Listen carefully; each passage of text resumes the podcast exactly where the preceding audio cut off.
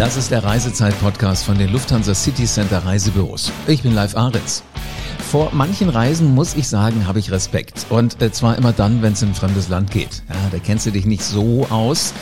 Aber zum Glück gibt's ja Menschen, die Typen wie mich dann ganz schön an die Hand nehmen. Genau, ich meine die Reiseleiter. Was macht den Job bitte so reizvoll? Das erzählt jetzt hier im Reisezeit-Podcast Nikolaus Groß von Studiosus. Er arbeitet seit ziemlich genau 30 Jahren als Reiseleiter für den Studienreiseveranstalter. So, und mich interessiert jetzt, warum er Reiseleiter geworden ist, in welchen Ländern er unterwegs ist und wie der Job vor Ort nun ganz genau aussieht. Hallo Nikolaus. Ja, hallo. Ich möchte auch erstmal alle Zuhörer ganz herzlich begrüßen. Und äh, wenn ich gleich deine erste Frage beantworten darf, ja, wie kam ich dazu? Es sind wirklich genau 30 Jahre dieses Jahr, dass ich bei Studiosus bin. Und ich bin eigentlich von meinem Studium her klassischer Archäologe. Jetzt kann man sich natürlich die Frage stellen, für was braucht die Menschheit einen klassischen Archäologen? Wenn man es aber dann mal studiert hat, dann sollte man sich irgendwann auch mal Gedanken machen, was will ich jetzt damit anfangen? Ähm, wo will ich jetzt arbeiten? Und es war damals, ich lebte damals auch noch in München, die Zentrale von Studiosus ist in München war für mich klar, ich werde mich bei Studiosus bewerben. Entweder nehmen mich die oder ich mache ganz was anderes. Jetzt erst mal langsam. Also du hast Archäologie studiert. Mit Archäologie bringe ich ja erstmal die in Verbindung, die mit so äh, Zahnbürsten, großen Besenchen irgendwo, äh, ich sag mal, im Dreck wühlen und alte Scherben ausgraben. Grundsätzlich ist es mal so, ja. War das auch so die Idee, die du hattest, als du angefangen hast äh, mit dem Studium? Ich glaube, damals war das geprägt von einem großen Maß an Naivität. Ich sah mich eher so Indiana Jones mäßig äh, mit Lederhut und Peitsche schwingend. Mhm. Aber so sieht die Realität eines Archäologen eben nicht aus. Also nicht, nicht, nicht ganz so äh, dramatisch und nicht ganz so aufregend. Nicht ganz so dramatisch, nicht ganz so aufregend, eher davon geprägt, dass du zehn, zwölf Stunden am Tag in der Bibliothek sitzt und irgendwann mal vielleicht ein bisschen draußen wirklich Feldarbeit heißt Grabungen bestreiten darfst. Und irgendwann habe ich auch erkannt, ich muss mit Menschen zusammen sein. Mhm. Ich, ich bin kein Bibliotheksmensch. Ich muss mit lebenden Wesen zusammen sein. Äh, das kann ich mir vorstellen. Das ist so mit das Wichtigste, dass du irgendwas um dich rum hast. Und als Archäologe hast du ja eher, äh, denke ich mal, so mit etwas älteren äh, Personen, falls überhaupt, oder eher mit deren ehemaliger Einrichtung zu tun. Ja, also eigentlich hatte ich immer nur mit dem, was die Menschen, die vor zwei, zweieinhalbtausend Jahren gelebt haben, mal hinterlassen zu tun. Mhm. Wenn überhaupt. Also die meiste Zeit war man eher damit beschäftigt, zu hoffen, irgend sowas zu finden. Aber das meiste war halt Vorbereitungszeit, um dann vielleicht irgendwann mal loslegen zu dürfen. So, aber was ich mir gut vorstellen kann, wenn du sagst, du sitzt schon auch ziemlich viel in der Bibliothek, dann kennst du ja die Geschichten von vielen Orten. Und die Orte, wo Archäologen zumindest mal waren, sind ja die, wo wir als Reisende, als Neugierige auch hinfahren. War das so die Verbindung, warum du gesagt hast, hey, warum nicht Reiseleitung? Exakt. Das war letztendlich der Schlüssel zum Reiseleiter, dass ich mir gedacht habe, naja, der klassische Archäologe, der jetzt die ganze Zeit in der Bibliothek sitzt, der bin ich einfach nicht. Aber die mhm. Archäologie interessiert mich grundsätzlich. Und ich hatte oftmals das Gefühl, dass sehr gute Archäologen aber sehr schlechte Vermittler waren. Und ich habe mir gedacht, damit könntest du als Reiseleit eigentlich diese Verbindung herstellen zwischen den archäologisch interessierten Reisegästen und den Archäologen. Okay, also im Grunde genommen die Geschichten erzählen auf einer auf einer sehr breiten Ebene äh, mit, mit ziemlich viel Wissen, aber ähm, halt für die, die es auch interessiert. Ja, ich glaube, der Schlüssel des Ganzen ist letztendlich Dinge so zu erzählen, dass es für jedermann spannend und mhm. nachvollziehbar ist. Ja, absolut. Also man muss da nicht auf einem Elfenbeintürmchen sitzen und irgendwelche Geschichten gespickt mit Fach, Fachwörtern äh, ausbreiten, was kein Mensch verstehen wird. Das ist Selbstbeweihräucherung. Also das hat nichts mit der lebendigen ähm, Zusammensein zu tun. Ich glaube, dann wärst du auch ziemlich schnell wieder sehr einsam, weil die Leute dann für gewöhnlich ganz schnell Reis ausnehmen, wenn sie dich einfach nicht verstehen. Aber lass uns mal zurückgehen. Also vor 30 Jahren hast du gesagt, Archäologie ist das eine. Ich habe studiert. Jetzt möchte ich gerne was mit mit Reise machen. Du warst in München und da gibt's Studiosus. Wie war denn das? Wie hast du dich beworben? Gab es eine Anzeige oder hast du einfach gesagt, ich gehe vorbei? Letztendlich war es so, dass ein Freund von mir da schon tätig war und der hat mich auf die Idee gebracht. Mhm. Also von selber kommt man da ja nicht unbedingt äh, sofort drauf, dass Archä äh, Studiosus für Archäologen interessant sein könnte. Und der hat gesagt, du bewirb dich doch einfach mal dort. Und es war leider nicht so, dass ich hinkam und sagte, du bist es, dich nehmen wir sofort, sondern es war ein bisschen komplexer. Also man muss schon was mitbringen. Da gibt es wahrscheinlich das, was so im äh, Personalbereich persönliche Voraussetzungen genannt wird. Welche brauchst du, um Reiseleiter zu werden? Das ist eine relativ vielschichtige Angelegenheit. Also zum ersten, bei mir lief damals so ab, dass ich mich halt irgendwann persönlich präsentiert habe. Und wenn man dann auch noch halbwegs zusammenhängende Sätze sprechen konnte und äh, halbwegs äh, auftreten konnte, dann war man zumindest mal zu dem Auswahlseminar eingeladen, was sich dann über mehrere Tage hingezogen hat. Also es gibt dann im Grunde genommen so einen Moment, wo dann nochmal wirklich auf Herz und Nieren getestet wird, ob du auch tatsächlich der bist, der äh, von Studiosus losgeschickt werden kann. Naja, weil natürlich die Tätigkeit unglaublich vielschichtig ist. Also es ist ja nicht damit getan, dass ich jetzt eine Ahnung von Archäologie habe. Ich muss ja auch irgendwie Lust und die Fähigkeit haben, mit Menschen umzugehen. Mhm. Ich muss äh, eventuelle Konflikte lösen können. Ich muss Leute unterhalten können. Also ich bin eigentlich so ein, ja, äh, zuständig für alles. Ja. Wie, wie groß war denn dein Herzbumpern in dem Moment, wo du da äh, gesagt kriegst, also ähm, du wärst mal in diesem Prozess mit drin.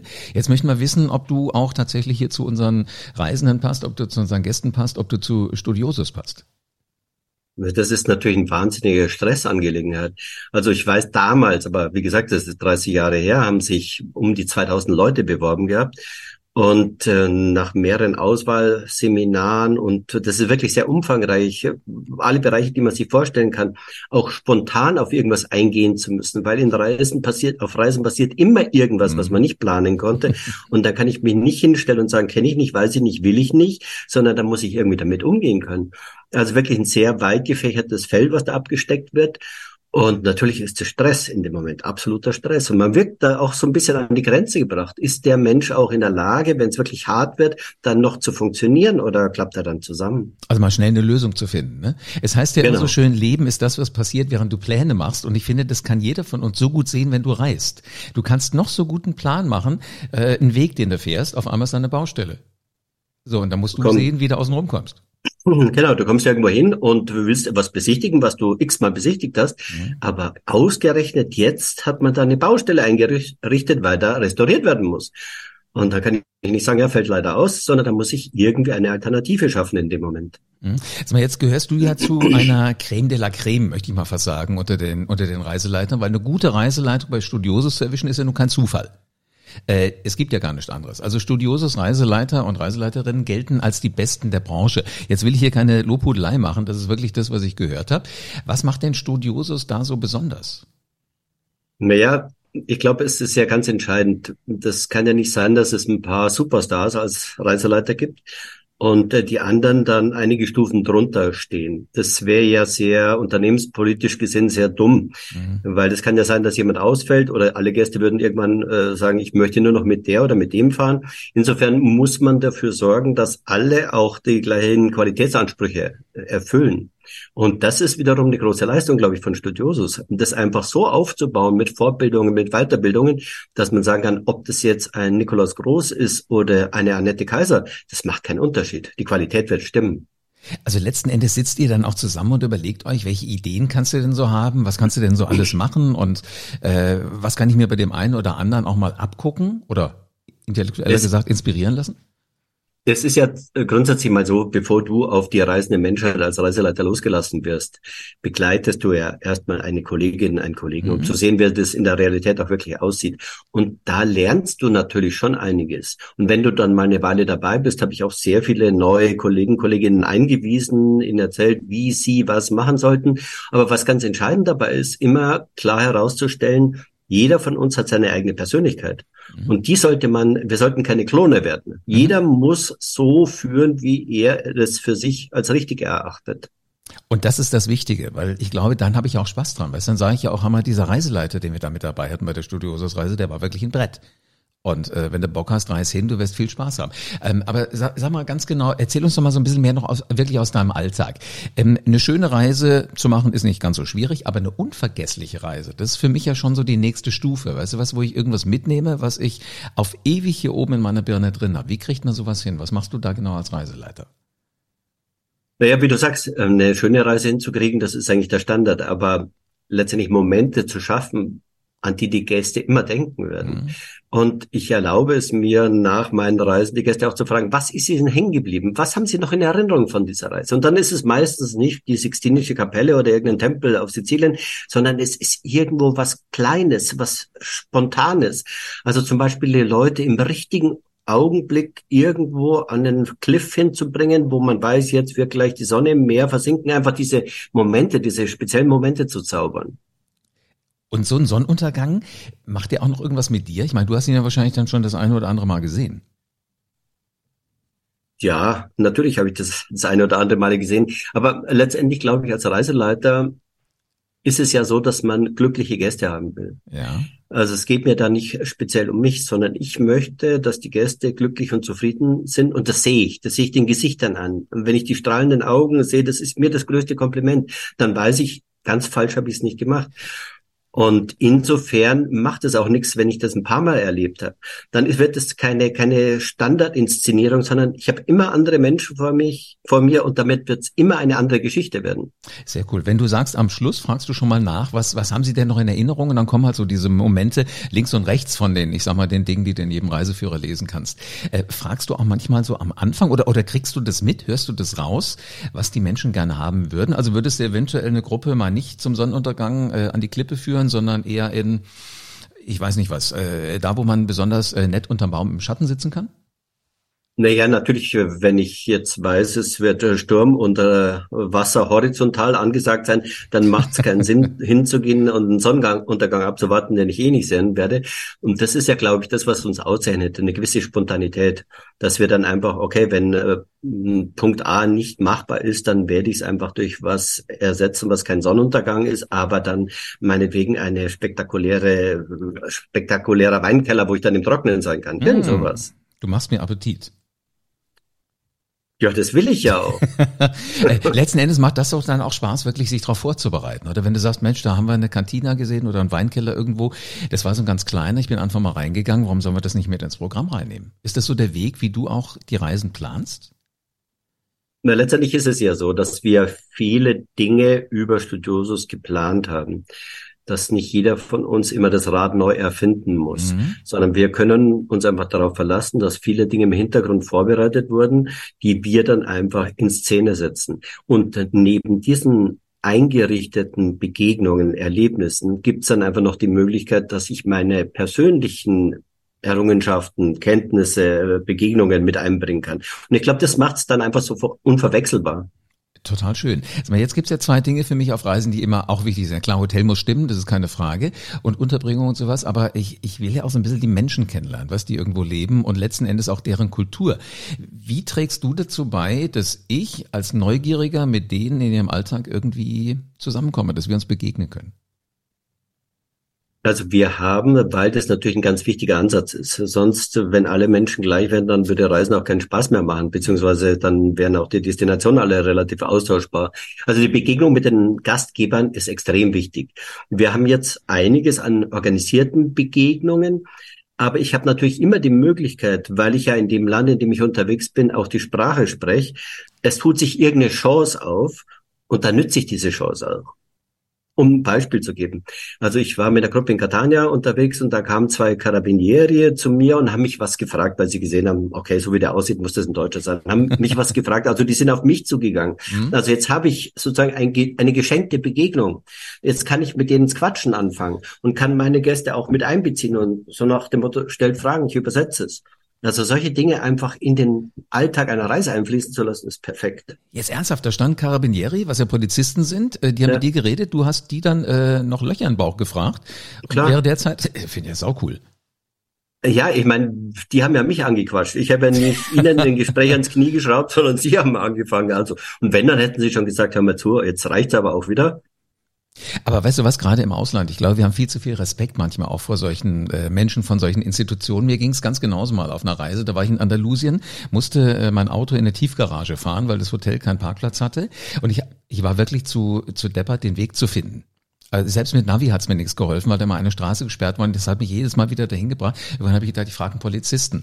Der merkte, mein Spanisch ist jetzt nicht auf dem Niveau, dass mir, mir das beibringen könnte. Dann nahm der mein, mein Smartphone in die Hand, hat die Adresse eingegeben, irgendwie ganz clever und schwupps habe ich hingefunden.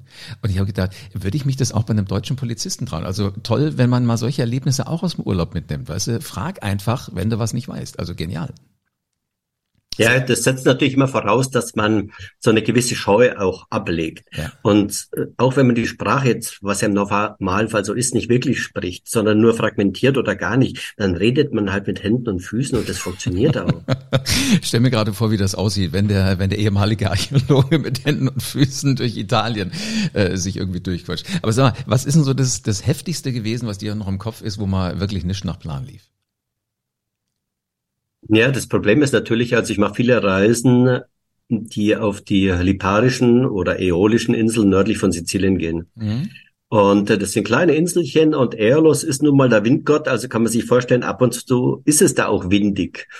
Und wenn es dann zu windig wird, dann fahren halt keine Schiffchen mehr. Oder die Schifffahrt wird durchaus interessant äh, von mhm. ihrem Wesen. Mhm. Also dann improvisieren zu müssen und zu sagen, okay, wir drehen jetzt alles um, wir machen jetzt ganz was anderes, das macht keinen Sinn. Da, da finden die Leute keinen Spaß mehr bei dieser Schifffahrt.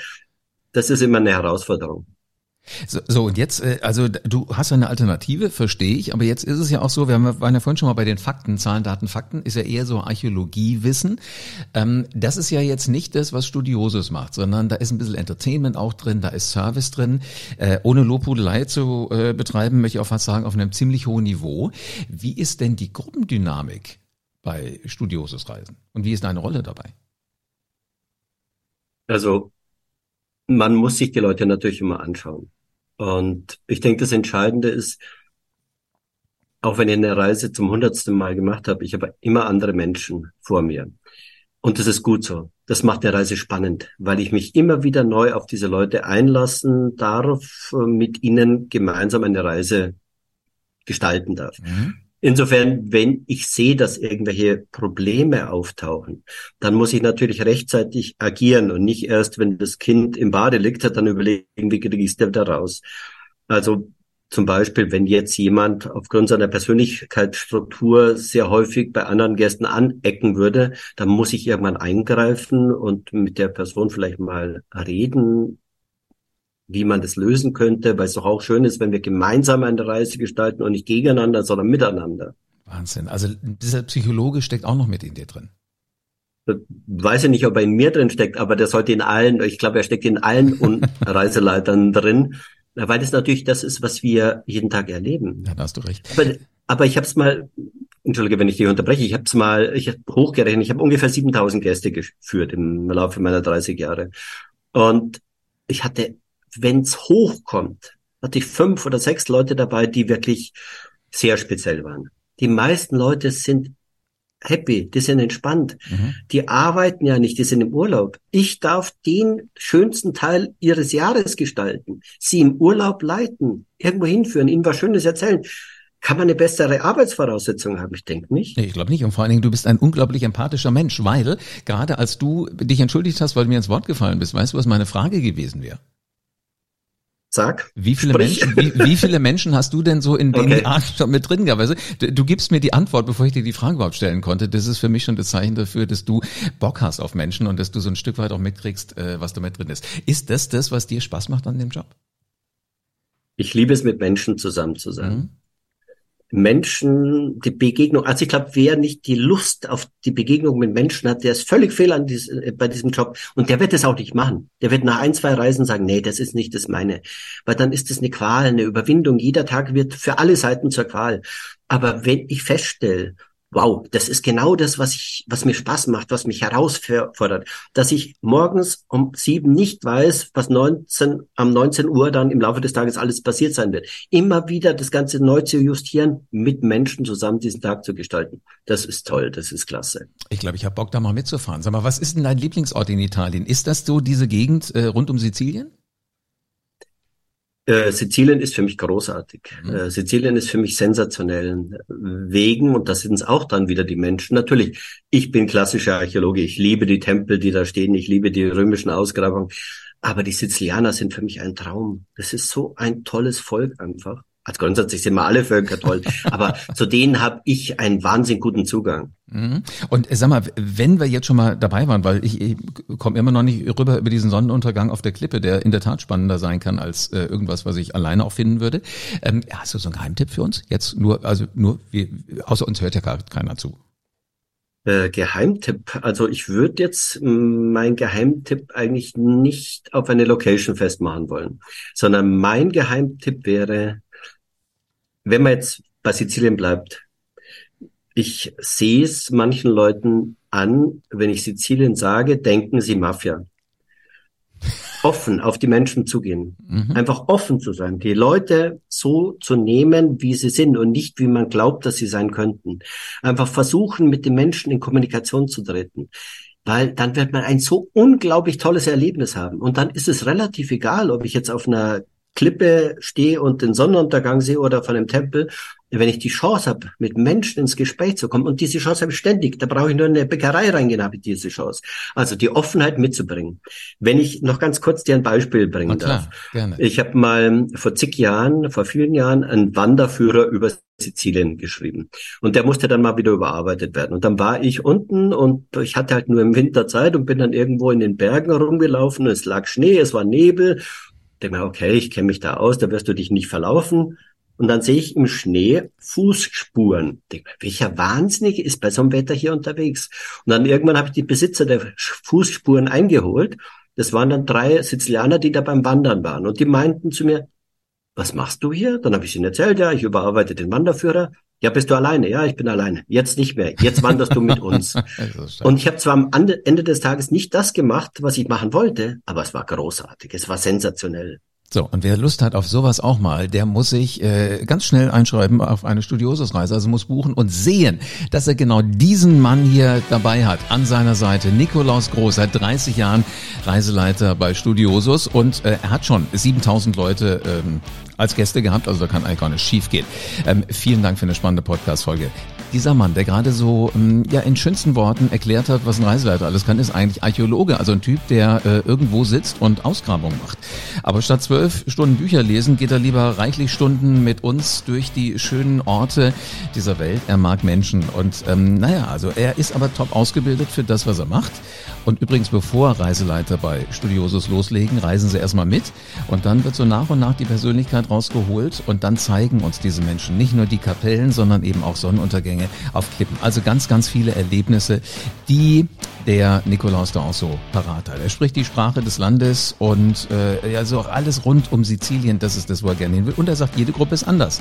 Muss man sich darauf einstellen und so ein bisschen, so ein bisschen, ganz kleines, weniger, vielleicht so, ähm, psychologisch steckt doch dann auch in ihm. Spannend, oder? Kriegt man Appetit auf Reisen, gell? Also Lust auf Reisen, du auch da draußen jetzt, den du den Podcast hörst. Das geht mit den 2000 Reiseprofis von Lufthansa City Center in 270 Reisebüros in Deutschland. Einen Termin bei deinem persönlichen Berater kannst du jetzt direkt buchen, auch wenn du diesen Podcast mitten in der Nacht hörst. Das geht mit LCC Meet Me. Telefon, Videocall, Besuch im nächsten Reisebüro, du entscheidest, was du magst. Und mit dem Shopfinder auf lcc.de findest du das nächste Büro in deiner Nähe. Haben wir alles verlinkt, findest du in den Show Notes. Und damit du für deine nächste Reise auf dem Laufenden bleibst, abonniere diesen Podcast jetzt und lass gerne eine 5-Sterne-Bewertung da. In diesem Sinne wünsche ich dir gute Reise und bis zur nächsten Folge vom Reisezeit-Podcast.